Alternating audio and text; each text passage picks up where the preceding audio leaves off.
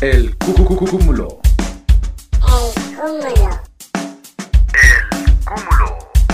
Comenzamos.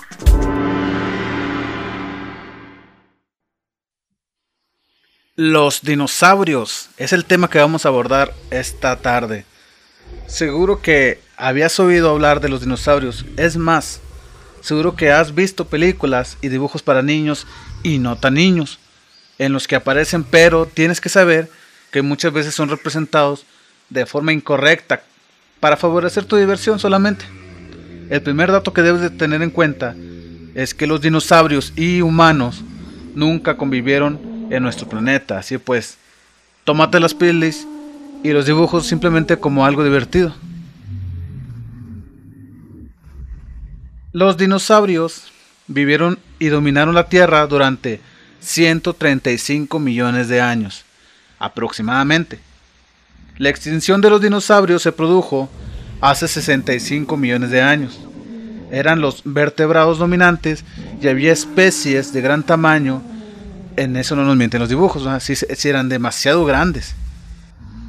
Hemos identificado 500 especies de saurios. Los populares son un género más que aglutina de diversas especies. Había entre ellos grandes diferencias, pero nosotros los vamos a dividir en dos tipos. Los ornitisquios, oigan bien, y los saurisquios.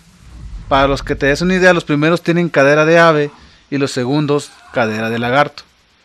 Los orniquicios eran todos los herbívoros y quizá el más conocido sea el Triceratops. Los saurisquios eran parientes de los cocodrilos. Dentro de este género habían carnívoros y herbívoros.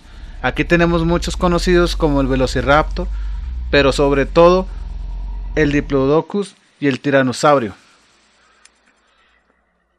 El Diplodocus es el más grande de los dinosaurios en 1907 se encontró el esqueleto de un ejemplar de 27 metros, aunque se han hallado restos parciales de ejemplares que sobrepasarían los 50 metros.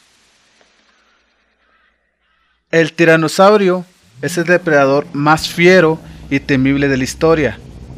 Medía más de 4 metros de altura y de 12 de largo. Su boca contenía 60 piezas dentales y además de su tamaño era muy rápido. Podían desplazarse a 65 kilómetros por hora. Todos los dinosaurios ponían huevos y se movían generalmente en grandes manadas. Y hemos dicho que los dinosaurios se extinguieron hace 65 millones de años. Este suceso hizo posible que comenzaran a desarrollarse flora y la fauna que actualmente tenemos en, en nuestro planeta Tierra.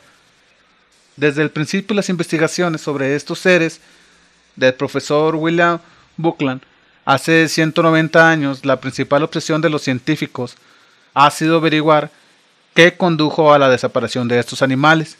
Actualmente las investigaciones se centran en dos grandes teorías. La primera aboga por un gran impacto de la Tierra de un cuerpo celeste, un asteroide o un cometa ya que hay un carácter de 180 kilómetros de ancho en el Yucatán. El cuerpo se evaporaría con el impacto, envenenando hacia el aire. En la India, por otro lado, hay registros de gran actividad volcánica en la época, que sería la causa de la contaminación del aire. Otras teorías sostienen que la causa de su desaparición fue un cambio climático gradual. En definitiva, hay, hay diversas teorías que no llegan a concluir en la causa definitiva.